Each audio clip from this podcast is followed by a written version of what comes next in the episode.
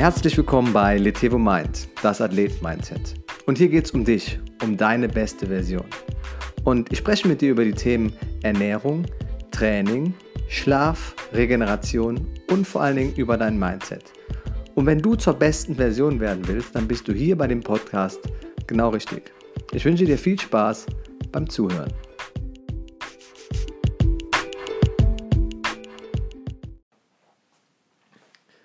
Ja, hallo und herzlich willkommen zu einer neuen Folge von Letevo Mind, das Athleten-Mindset.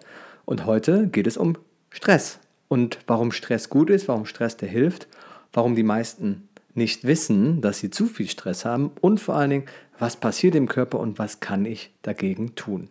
Alles das heute in der Folge und ich wünsche dir viel Spaß beim Zuhören.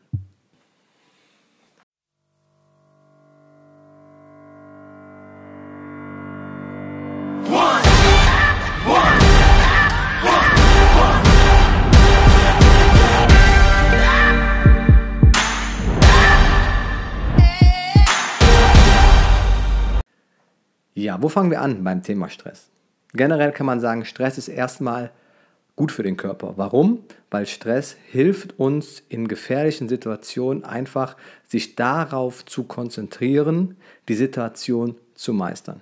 Es gibt eigentlich nur die Situation Kampf, Flucht und ich stelle mich tot.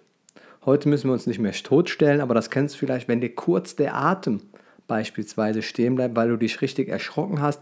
Das sind solche Zustände, wo dein Körper dann damit beschäftigt ist, die Situation zu meistern. Man spricht auch fachsprachlich über den Arousal. Und wenn der Arousal, also wenn diese Stresssituation zu krass ist für unseren Körper, dann setzt unser Verstand aus und wir versuchen die Situation so gut es geht zu meistern. Und dann verlieren wir manchmal die Fassung. Der eine äh, rastet aus, der andere ja, überreagiert und im Nachgang entschuldigt man sich vielleicht für die Worte, die man gesagt hat, wo man sie nicht sagen wollte. Das passiert halt, wenn der Stressfaktor an diesem Punkt einfach zu hoch ist und wir nicht mehr klar denken können. Und früher war das wichtig, um damit überleben zu können in der freien Natur, wenn Gewilde äh, oder wenn Gefahren auf uns gelauert haben oder wenn wir weglaufen mussten. Und heute sind es viele kleine Sachen, wo wir glauben, dass sie uns ja, Kummer und Sorgen bereiten und wirklich Angstzustände in uns auslösen. Ja, wie sieht das Ganze jetzt im Körper aus?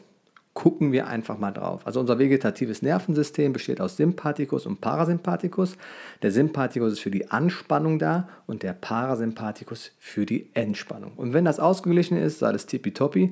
Doch bei den meisten gibt es mehr Sympathikus, also viel mehr Stress als Entspannung und dann läuft unser System einfach nicht mehr rund und dann wundert man sich, warum man öfters Kopfschmerzen hat, warum man öfters krank ist, warum man nicht so gut schläft, warum man eine schlechte Verdauung hat.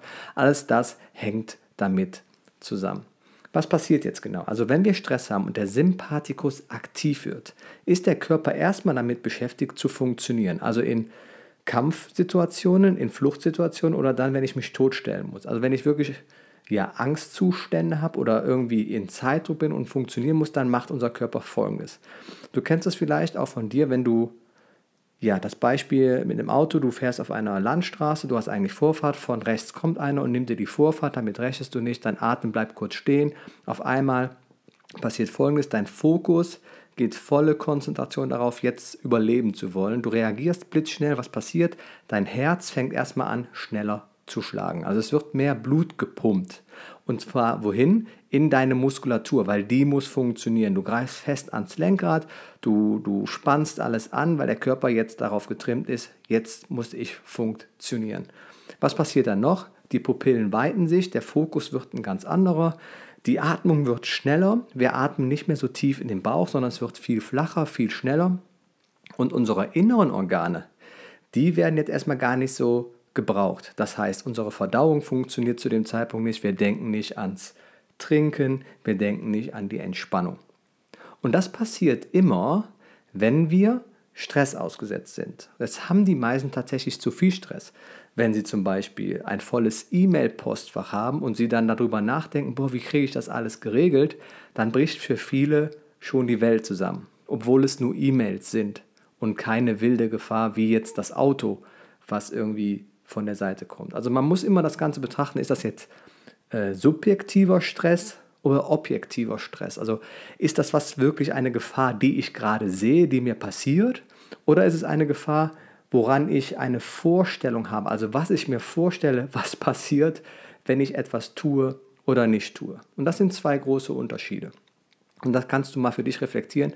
Was ist das für eine Gefahr? Wenn du eine Spinne siehst, ist das vollkommen okay in diesem Zeitpunkt. Aber wenn du irgendwie eine Vorstellung an etwas hast, wo du sagst, okay, wenn ich jetzt ähm, an das Rasenmähen denke oder an, den ganze, an die ganze Hausarbeit denke, die ich mir einfach nur vorstelle, wie viel Arbeit ist und die Stress in mir auslöst, damit können wir viel besser umgehen. Und das ist einfach nur, wie wir darüber nachdenken. Aber wie man das beseitigen kann und wie man damit besser umgehen kann, darum geht es nicht in dieser Episode.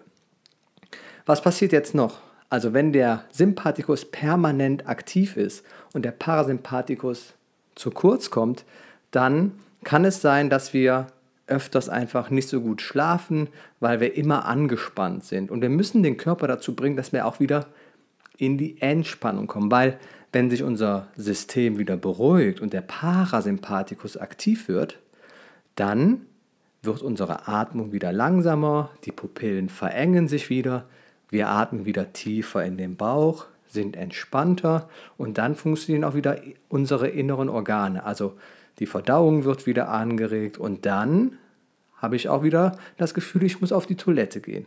Oder ich bekomme das Signal, ich muss was trinken. Und das kennst du vielleicht, wenn du einen stressigen Tag hattest und du kommst nach Hause. Das Erste, was du meistens machst, ist auf die Toilette gehen.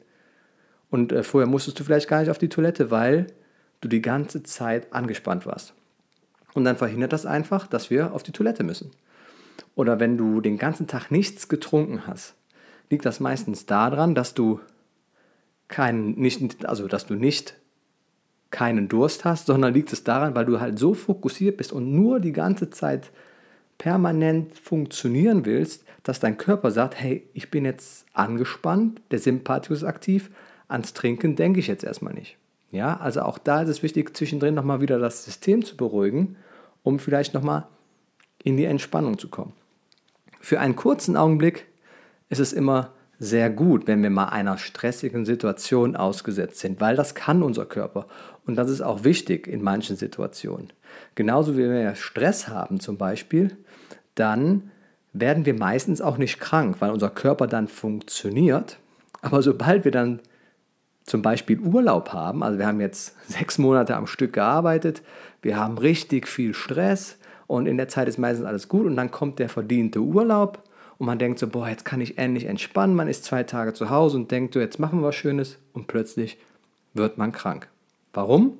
Weil dann endlich der Parasympathikus aktiv wird und sagt, jetzt ist Zeit für Entspannung, jetzt ist Zeit für, äh, oder Zeit für Erholung. Und dann passiert es ganz schnell, weil wir unseren Körper permanent überfordert haben, dass er jetzt sagt, boah, jetzt darf ich auch krank werden und jetzt muss ich auch mal wirklich Ruhe machen und Ruhe haben. Deswegen sollte man schon frühzeitig damit anfangen, in seinen Alltag Entspannung einzubauen.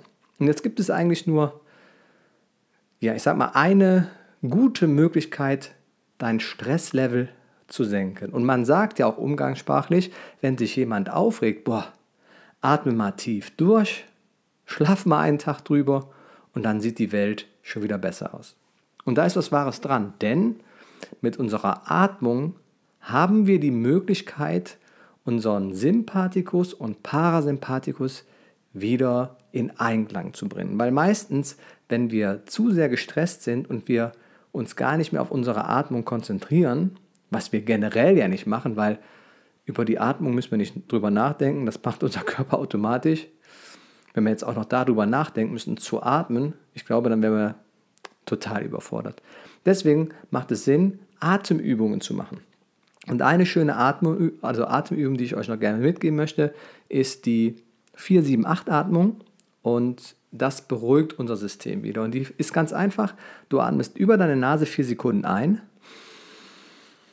dann hältst du für 7 Sekunden die Luft an und atmest dann für 8 Sekunden ganz langsam die Luft wieder aus.